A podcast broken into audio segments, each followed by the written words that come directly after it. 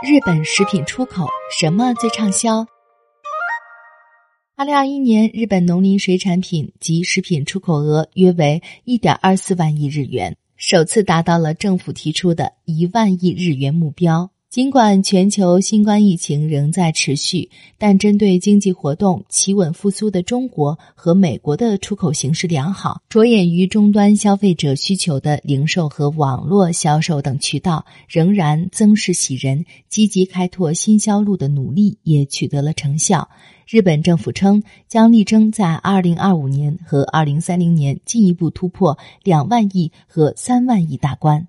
从出口品类来看，扇贝出口六百三十九亿日元，翻了一倍以上。由于面向美国个人消费者的分割切块商品大受欢迎，牛肉出口达到五百三十六点八亿日元，同比增长百分之八十五点九；威士忌同比增长百分之七十点二；日本酒同比增长百分之六十六点四，可以说都实现了大幅增长。农林水产品出口额前十名还包括调味品、清凉饮料、湿鱼、点心、乳制品和青花鱼。从国家和地区来看，对中国大陆出口两千两百二十四亿日元，同比增长百分之三十五点二，主要是受到餐饮业用扇贝和威士忌消费需求拉动。对中国香港地区出口两千一百九十亿日元，同比增长百分之六。对美国的牛肉出口额大幅增长，共计达一千六百八十三亿日元，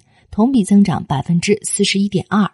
说到扇贝和牛肉，倪红酱最近一直居家办公，发掘了两份简单的快手菜谱，在这里和大家分享一下。第一道是乡土料理味噌扇贝，将扇贝的瑶柱切碎后，用味噌酱腌制，再倒入新鲜鸡蛋搅拌均匀，然后装入烘焙用的陶瓷烤碗，烤至定型。记得要选择大一些、深一些的烤碗，才不会溢出来。这道菜和日本酒十分相配，不仅味道鲜美，还能补充居家期间所需的各种营养。这道菜是青森县的传统家庭料理，本来是放在贝壳中进行烤制的，据说这样味道会更鲜。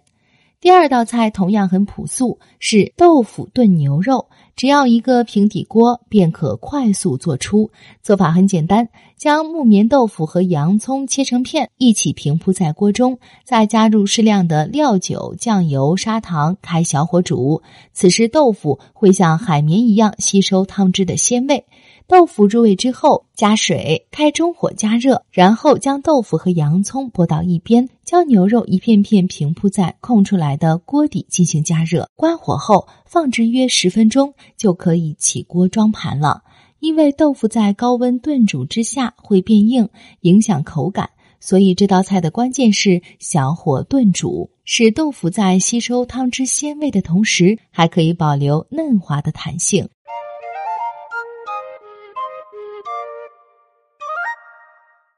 更多精彩尽在霓虹酱的微信和微博，快来关注吧！ID 就在本期节目简介里。